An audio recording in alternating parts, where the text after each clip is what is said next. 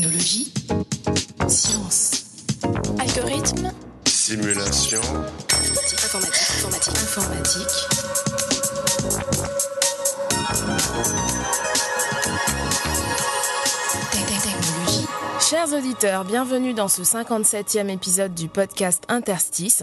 Aujourd'hui, les mathématiques partent à la rescousse de nombreuses problématiques environnementales.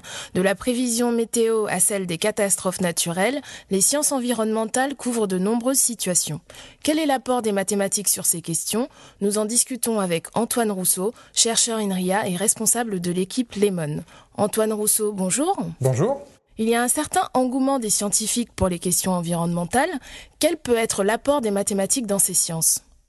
Alors notre rôle à nous, euh, mathématiciens appliqués dans, les domaines de, des sciences de l'environnement, euh, je considère que c'est d'améliorer les modèles. Les modèles, on en a besoin pour les donner aux ordinateurs qui vont fournir les prévisions qui vont permettre de savoir euh, s'il fera beau demain ou s'il y aura une onde de submersion en Bretagne la semaine prochaine. Et ces modèles, malgré tout l'historique des recherches qu'il y a pu y avoir là-dessus, ils sont encore euh, discutés et discutables par la communauté parce que la modélisation mathématique des processus, que ce soit par des équations disons abstraites ou par des algorithmes un peu plus concrets qu'on va donner aux ordinateurs, elle est aussi importante que le progrès technique des machines.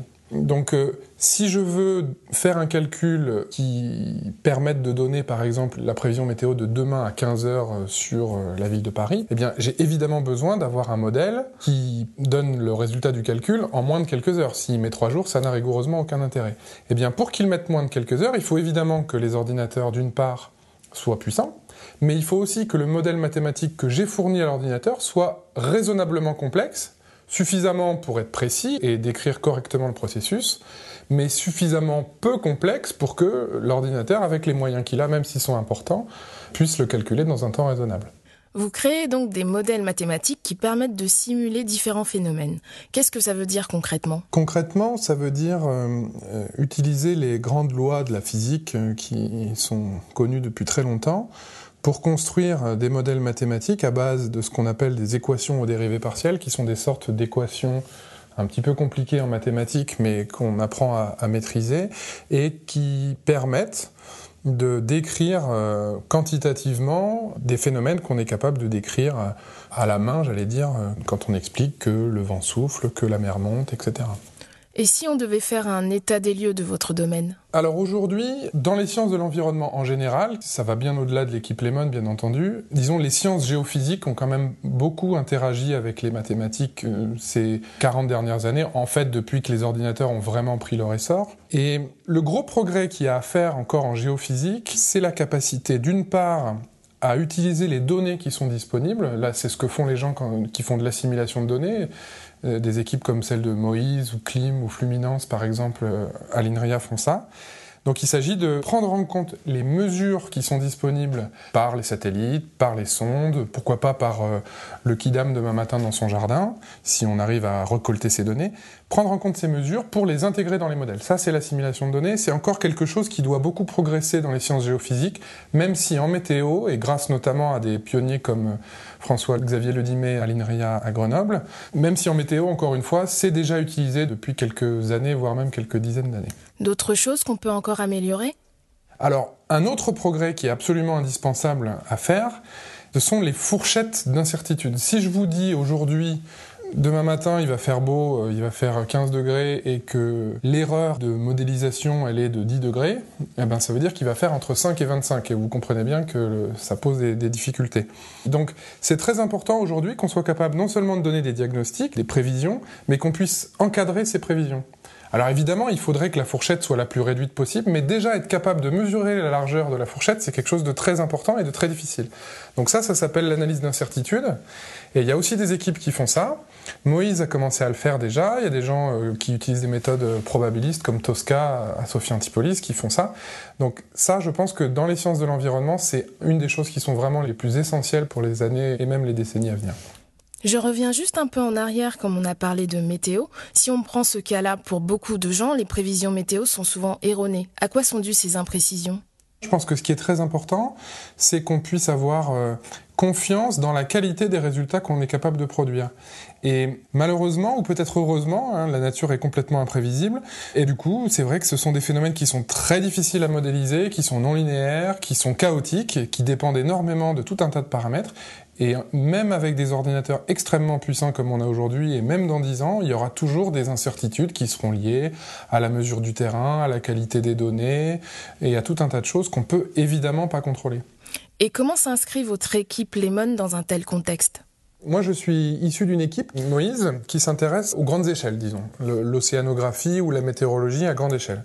Lemon, il s'agit vraiment de travailler à l'échelle du littoral, qui est une échelle beaucoup plus petite, et donc ça nécessite euh, évidemment de modifier les modèles et les échelles auxquelles on s'intéresse pour euh, bah, mieux prendre en compte une vague de submersion, une érosion littorale ou ce genre de phénomène. Mais pourquoi s'intéresser particulièrement à la zone littorale? Pour nous, la zone d'intérêt, elle va de quelques centaines de mètres à l'intérieur des terres jusqu'à quelques centaines de mètres à l'extérieur des terres, pour que ensuite on puisse euh, laisser les modèles, disons, d'océan plus grande échelle pour prendre le relais. Donc nous, on est vraiment sur la zone à la fois à l'intérieur de la côte, mais aussi évidemment dans la mer, et c'est là qu'on essaie de comprendre ce qui se passe.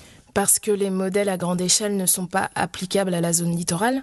Exactement. Les modèles qu'on utilise à grande échelle, pour l'océanographie par exemple, on appelle ça les équations primitives de l'océan. Ce sont des, des, équations qui utilisent le fait que les dimensions de l'océan sont extrêmement grandes pour faire des simplifications dans les équations. Et ces simplifications, on n'a plus le droit de les faire quand on est en zone littorale parce que physiquement, ce n'est plus réaliste. Donc du coup, ça veut dire qu'on ne modélise pas l'eau au bord de la côte de la même façon qu'on la simulerait à 300 km des côtes.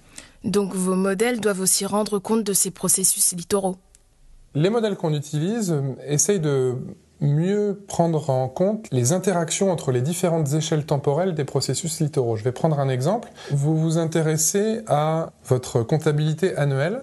Vous avez euh, tous les mois un salaire qui tombe et puis des dépenses fixes. Admettons par exemple que vous ayez dans votre foyer 3000 euros de revenus et 2900 euros de frais fixes. Donc ça veut dire que vous avez 100 euros par mois qui euh, vont s'accumuler sur votre compte en banque jusqu'à la fin de l'année. Donc si vous voyez grande échelle, à l'échelle de l'année, vous vous dites, je produis d'une certaine façon entre 1000 et 1200 euros par an. Mais si vous vous placez à l'échelle quotidienne, à l'intérieur du mois, ce qui vous intéresse, c'est de pas être en découvert. Donc, il faut que le salaire tombe avant que le loyer soit ponctionné, etc. Et donc, vous ne regardez pas les chiffres de votre compte en banque de la même façon. Il y a une façon globale de les regarder à l'échelle de l'année et une façon locale à l'intérieur du mois. Eh ben, pour les modèles dont on parle, c'est exactement la même chose. La mer, elle est grosso modo forcé par des processus qui sont de l'ordre de l'heure, ou de 6 heures pour la marée. Vous savez que la marée, hein, c'est une périodicité de 12 heures et, un peu plus. Donc euh, entre une marée haute et une marée basse, il se passe 6 heures. Bon bah ça, c'est une échelle de temps qui est très importante pour savoir ce qui va se passer dans ce qu'on appelle l'hydrodynamique côtière. Mais la morphodynamique, les mouvements des bancs de sable, la géographie, la bathymétrie du sol, c'est quelque chose qui change à des échelles de temps beaucoup plus grandes. Vous imaginez bien qu'en 6 heures, on ne va pas modifier complètement, sauf tempête, le trait de côte. Et donc, nos modèles mathématiques, ils consistent à prendre en compte les petites échelles, les petites variations temporaires de la marée, pour modéliser à grande échelle, sur une période de l'année, quels sont euh, les apports en sable ou au contraire euh, ce qui a été euh, pris par la mer pour l'emmener vers le large, etc. Et quel est l'impact de vos travaux? On quantifie l'impact de nos recherches à deux niveaux. Il y a un niveau vraiment académique, parce que au niveau des modèles euh, littoraux, côtiers, il y a encore beaucoup d'efforts à faire pour comprendre quels sont les modèles qui vont le mieux simuler, et à un coût raisonnable bien entendu, les processus auxquels on s'intéresse. Au niveau de l'océan à grande échelle, il y avait un relatif consensus sur la modélisation. À l'échelle littorale, c'est pas le cas parce que les vagues, parce que les différentes échelles dont on a parlé tout à l'heure, parce qu'il y a une interaction entre des processus très différents, la morphodynamique, l'hydrodynamique. Donc, il y a encore du travail de modélisation à faire là-dessus. Donc, ça intéresse la communauté d'avancer sur ce sujet. Et puis, plus en aval de tout ça, il y a évidemment les décideurs. Aujourd'hui, et si je suis capable de dire que euh, la plage de Sète va accumuler 30 euh, tonnes de sable par mois pendant les années qui viennent, ça pose des problèmes. Si au contraire, euh, et c'est ce qui se passe en, vérité, je peux prévoir que la, la plage de Sète va s'éroder de sorte que la route nationale va s'effondrer dans les deux ans à venir, ça intéresse particulièrement les collectivités territoriales en bord de plage qui vont essayer de faire ce qu'il faut pour éviter ces problématiques. Pour finir, quelles sont vos perspectives d'évolution? Un des critères de réussite, ce serait qu'on devienne des bons diplomates des modèles. Euh, vous avez déjà vu dans les assemblées de l'ONU euh, tous ces diplomates qui ont un casque sur les oreilles parce qu'ils s'expriment dans des langues différentes et qu'on a besoin d'un bon traducteur, surtout quand il s'agit du conflit israélo-palestinien par exemple. On a besoin d'un très bon traducteur pour euh, assurer une bonne communication entre les personnes. Imaginez simplement un diplomate palestinien, un, diplomate israélien qui essaye de se mettre d'accord. Et donc vous avez une personne qui est absolument centrale dans le processus, qui est la personne qui va traduire de l'un à l'autre les propositions faites euh, de part et d'autre de l'interface, on va dire.